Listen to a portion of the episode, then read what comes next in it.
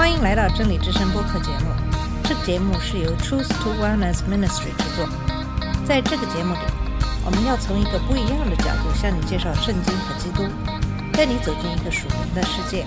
我们的节目在每个星期二和星期五更新，欢迎你的收听和关注。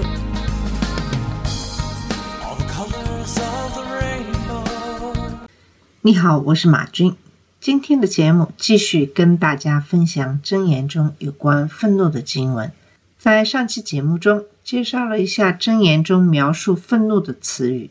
神的愤怒是公义的，可是人的愤怒却有时候并不是公义的。圣经中有很多不同的描述愤怒的词，从这些词可以看出，愤怒是多方面的，它是一种会升级的东西。它从引起刺激和烦恼的事情开始，随着进一步的挑衅发生，它点燃了内部的火焰。除了面部表情或说话的语气之外，可能不会明显的向外表达。如果一个人在生气，随着火焰的增长，他将开始以身体语言、脸色和尖锐的言语的变化来表达自己的外部。随着情绪上的不断升级，他达到了愤怒、狂怒、暴怒的程度。那么，一个人控制自己外表的能力，可以掩盖或夸大他们实际的愤怒程度。一个头脑发热的人，可以因为一些小事而爆发出愤怒，然后很快平静下来。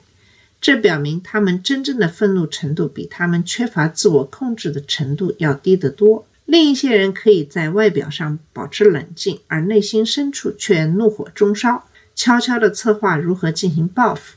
因为外在的表现可能无法告诉你真实的情绪状况，也无法告诉你眼前的罪恶的程度。保持冷静的人，实际上和明显激动的人一样有罪，甚至比他更有罪。这并不罕见。他们甚至可能因为自以为是的指责对方，因为明显的生气而犯了罪，使情况更加恶化。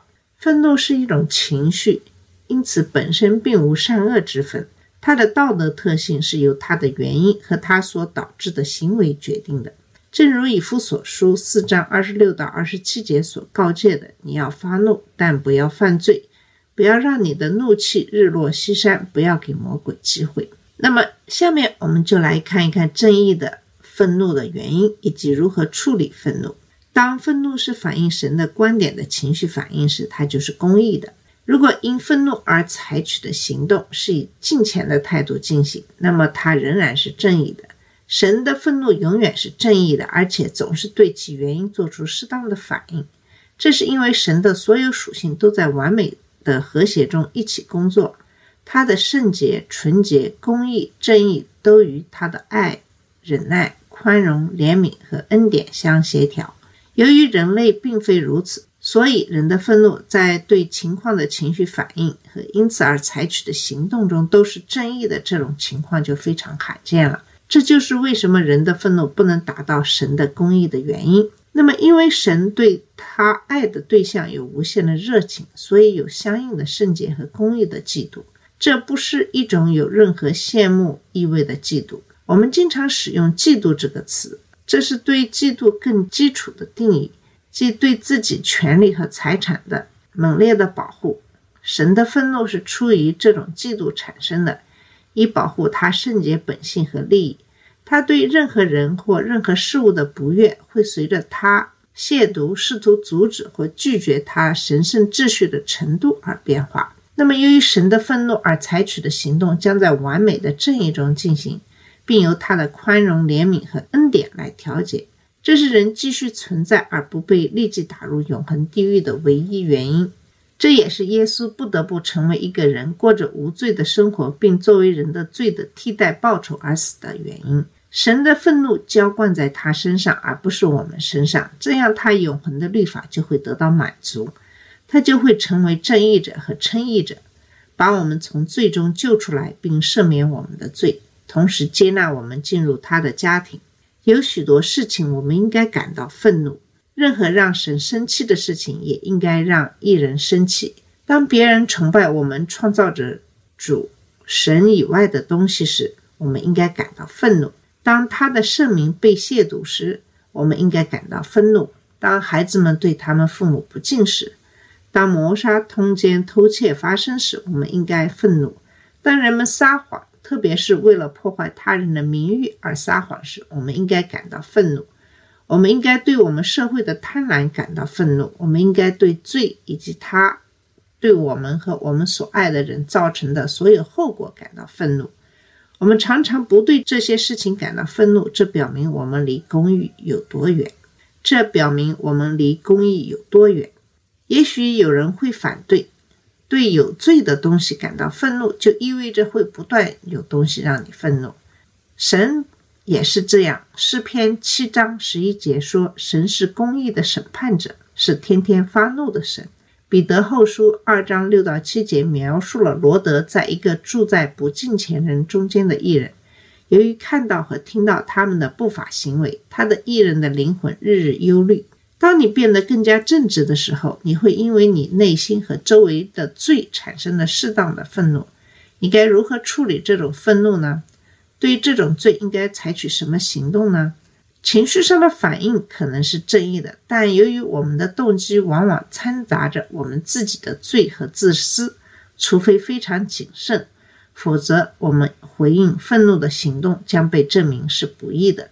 这就是为什么有这么多经文告诫我们要快听慢说慢怒。可能有什么东西在挑衅你，并开始在你心里产生一些热度，但这并不意味着你需要让它迅速升级。由于各种原因，你的情绪很重要，但它不应该控制你。愤怒可以是一种强烈的需要的行动动机。但思想和意志必须保持控制，以引导你采取正义的行动，而不是不义的反应。那么，不公义的愤怒的原因是什么呢？愤怒是不义的。如果愤怒是一种不反映神的观点的情绪反应，或者由于愤怒而采取的行动是以不敬虔的态度进行的，这种愤怒就是不义的。不公义的愤怒的主要原因是人对自私的罪恶倾向。这反过来又助长了骄傲、肉体欲望和对世界的爱。雅各书一章一到四节解释说：“你们中间争吵和冲突的根源是什么？其实你们那在肢体里征战的快乐的根源呢？你们淫乱却没有，所以行凶；你们嫉妒不能得着，所以你们增进；增进你们没有，因为你们不求；你们求而不得，因为你们求的动机不对。”好把钱用在你们的快乐上，你们这些淫妇难道不知道与世界为友就是与神为敌吗？因此，凡想与世界为友的，就是与神为敌。争吵、冲突和打斗总是以愤怒为基础，因为如果你高兴，甚至没什么可争论的。人们想要的时候得到他们想要的东西，当他们没有得到的时候，他们就会不高兴。没有得到满足的欲望越强烈，不高兴的程度就越大。这种不高兴以愤怒的表情和行动溢出来，可以一直升级到谋杀。当人们的目标受阻时，他们就会发怒，而且这种特殊的欲望对他们来说越重要，他们就会越火大。正义的愤怒和不公义的愤怒之间的区别是从哪里开始呢？公义的愤怒有一个基础，就是渴望神的东西。他的动机是无私的，固定在神的荣耀和他的旨意得到实现上。不义的愤怒的基础是希望得到不敬虔的东西，他的动机是自私的。每个人所渴望的具体事物会有差异，但通常可以归结为名利、财富、权力、快乐或所有这些东西的结合体。雅各书四章一到四节特别指出了个人幸福的自私动机。以牺牲他人为代价的个人欲望的满足、嫉妒、享乐主义和世俗主义，因为所追求的动机和东西是不敬虔的，所以因这些欲望没有得到满足而产生的愤怒是不义的。所有这些事情在箴言中都被描述为愚昧。愚昧所表现出来的各种方式，可以而且会导致不义的愤怒。它始于最初对智慧的拒绝。并随着愚昧在一个人的生活中变得根深蒂固而持续下去。天真的人被愚昧的人说服了，所以忽视了智慧。他们发展到成为嘲笑者，不尊重智慧，讨厌他的责备。他们最终会成为侮辱智慧的恶人。箴言对这种愚昧和愚蠢提出了强烈的警告。但除非一个人对主产生适当的敬畏，这是智慧的起点，否则他将陷入更大的愚昧以及所有的后果，包括不义的愤怒。做一个傻瓜，或有傻瓜做朋友，会产生不义的愤怒。首先要非常小心，你选择谁作为影响你的朋友，因为你会变得像他们一样。箴言二十二章二十四到二十五节警告说：不要与发怒的人交往，也不要与脾气暴躁的人同行，否则你会学习他的方法，给自己找一个陷阱。其次，你可以肯定那些道德品质低下的人，如骗子、诽谤者、流言蜚语和奉承者，将成为麻烦和冲突的来源。同样的原则也适用于家庭中的愚昧行为。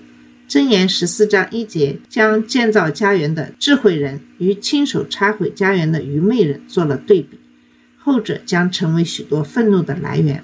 那么，对家庭具有破坏性的不同类型的愚昧，来自不敬虔人的劝告、傲慢人的劝告、骄傲人的劝告，这些都是对家庭的破坏。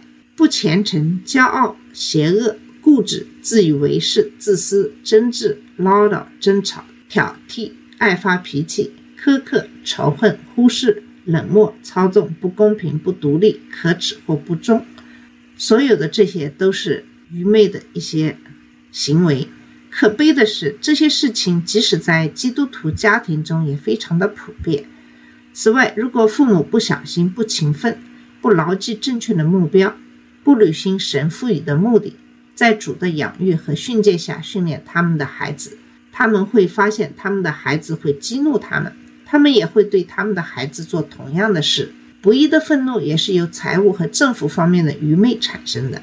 嫉妒使没有的人对有的人感到愤怒，不道德的商业行为激起被剥削者的愤怒。贪婪的人通常对他们没有得到更多的东西而感到不满。勤奋的人和懒惰的人互相怨恨。政府的腐败、不公正和未能实现神赋予的目的，都是愤怒的来源。这在我们自己的国家越来越多的看到。愚蠢的使用舌头会加剧所有这些其他类型的愚蠢行为，从而在各个层面上产生大量的愤怒。那么，我们应该如何回应这不义的愤怒，使不义的愤怒保持在最低限度，即使在愤怒的时候，仍然学会追求正义的行动呢？这要求我们致力于处理愤怒的根本原因，因为如果你不学会控制你的愤怒，它就会控制你。箴言二十九章二十二节说：“生气的人挑起争端，脾气暴躁的人多行不义。”这也是一场艰难的战斗，因为它既是内部的，也是外部的。内部斗争是在你的肉体和神的灵之间进行的，如保罗在加拉太书五章十六到十七节描述的那样。但我说，你们要靠着圣灵行事，就不实行肉体的意思，因为肉体定义与圣灵相争，圣灵也定义与肉体相争，这两样东西互相对立，叫你们不能行自己所喜欢的事。保罗在这里使用肉体，包括你肉体的欲望和你头脑中对罪恶的欲望。这就是为什么他在第二十到二十一节中说，肉体的行为包括拜偶像、行邪术、敌对。增进、嫉妒、发怒、纷争、派别、嫉妒、醉酒、狂欢，以及诸如此类的事情。行这种事的人不能承受神的国。在这些肉体行为中，包括了几个层次的愤怒和导致愤怒的事情。趋于肉体会导致不义的愤怒，而趋于圣灵会导致爱、喜乐、和平、忍耐、恩慈、良善、信实、温柔和自制的果实。那么，由于世界给你压力，让你追求他所看重的，而不是神所看重的，所以也有一场外部的战争。使徒约翰在约翰一书二章十五到十七节中警告说：“不要爱世界，也不要爱世界上的事。若有人爱世界，父的爱就不在他里面了。因为世上所有的事，就是肉体的情欲和眼目的情欲，并人生的夸口，都不是从父来的，乃是从世界来的。”世界和他的情欲都要过去，唯有遵行神旨意的人是永远活着。追求只能在短时间内满足的东西，包括肉体的快乐、贪婪和骄傲，是没有逻辑意义的。而你可以追求满足永恒的东西，这些暂时的快乐对人的罪性和自私的倾向的吸引力是不可低估的。世界是一种外在的压力，对人内在的罪恶欲望起作用。你决定以更虔诚的方式对待你身体，坚持你饮食，多做一些运动，然后世界用你喜欢的食物诱惑你，用你需要的其他事情淹没你，使你的运动计划落空。你决定成为一个更好的、更虔诚的财务管家。然后世界上各种形式的广告就会来诱惑你，让你购买你不需要但却喜欢的东西。你决定成为一个更谦卑、更金钱的人，然后世界就把你的对手放在你面前，夸耀他的成就。这些事情会让你对世界引诱感到愤怒，对自己的屈服感到愤怒。保罗在罗马书十二章二节中明确地指出，要靠你抵制世界的压力，走向相反的方向。不要随从这世界，只要心意更新而变化，好叫你证明神的旨意是什么，就是那善的、可接受的、完全的。所以，控制愤怒的起点是决心追求公义，而非不义。当你感觉到情绪的热度随着愤怒之火的点燃而上升时，可以采取以下的七个步骤。这些步骤将帮助你抵制不敬虔的愤怒，并坚持走在敬虔的路上。祷告是在每一个。步骤当中都需要用到的。首先是放慢速度，有许多箴言涉及到缓慢发怒的智慧和快速反应的愚昧。箴言十四章二十九节说：“发怒迟钝的人有大智慧，脾气急躁的人却抬举愚昧。”箴言十五章十八节说：“脾气暴躁的人挑起纷争，但脾气慢的人却能够平息争端。”那么第二步是保持冷静，并帮助挑衅你的人也放慢速度。箴言十五章一节说：“温柔的回答可以转怒为喜，但严厉的言语会激起愤怒。”箴言十九章十一节说：“人的愤怒使他不发怒，忽略过失是他的荣耀。”那么第三步是了解真相，在你说话之前要确保你的事实是正确的，否则就是愚蠢的，是你的耻辱，你会使问题恶化而不是平静下来。如果你不知道真相，你就不能用智慧和敬畏的态度说话。第四步是反思。这是将对真理的追求提升到一个新的层次，以便你能将智慧和理解运用到自己身上。你的情绪不是在真空中产生的，它是基于你的认识和信念而产生的。用你的愤怒来揭露你的想法和你的信仰系统。愤怒的产生一般是由于个人的欲望没有得到满足或目标受阻。你要考虑一下你的哪些个人欲望没有得到满足，哪些目标受阻。第五是评估。一旦你完成了第四步，知道了自己生气的原因，你就可以根据圣经评估这个原因，以确定它是公益的还是不公益的。如果它是由渴望神的东西而产生的正义的愤怒，并且专注于神的荣耀和他的旨意得到实现，没有自私的动机，那么就可以走到第七步。如果不是这样，或者你发现你的动机是混合的，那就到第六步。第六步是悔改、谦卑。改变你对那些导致你愤怒的不义的原因的看法，你的愤怒情绪就会及时改变。对方或导致你愤怒的原因可能比你所想的或所相信的更糟糕，但你的目标必须是变得像耶稣基督，而不管世界上发生的其他事情。忏悔任何与神的命令相违背的事情，离开他们，转向近前，求神在你里面创造一颗干净的心，通过圣灵的力量，通过神的话语。使你的心灵得到更新改造。第七步就是回应。现在你知道了真相，反思了你愤怒的原因，评估了这个原因的任何罪恶的想法或信念，并从中悔改，你将能够确定如何用正义的行动，而不是金钱的行动来回应。最终的目标是反映生活在你里面的耶稣基督。因此，你对基本情况的具体反应会像他一样变化多端。他的反应总是荣耀神，并展示我们在整个真言学习中所看到的智慧的实际应用。这必须指导你自己的反应：谦卑、追求敬虔、追求荣耀神，走在真言的实际智慧中，做正确的事，把结果留在主的手中。诗篇三十七章七到九节说：“你要依靠耶和华，耐心等候他，不要因那行善的人发愁，因那行恶的人发愁，不要发怒。”拒绝愤怒，不要忧虑，那只会为人使人作恶。因为作恶的人必被剪除，唯有等候耶和华的人必承受那地。好了，我们今天的节目就到这里，谢谢你的收听，我们下次节目再见。这里是真理之声播客节目，真理之声是 Truth to Wellness Ministry 旗下的一个节目，由 Truth to Wellness Ministry 制作和播出。如果你有什么想跟我们分享，请给我们发电子邮件，我们的邮箱地址是 truth to wellness at gmail dot com。你也可以直接去我们的网站 www dot truth to wellness dot com 浏览更多的信息。下次节目再见。All the colors of the rain.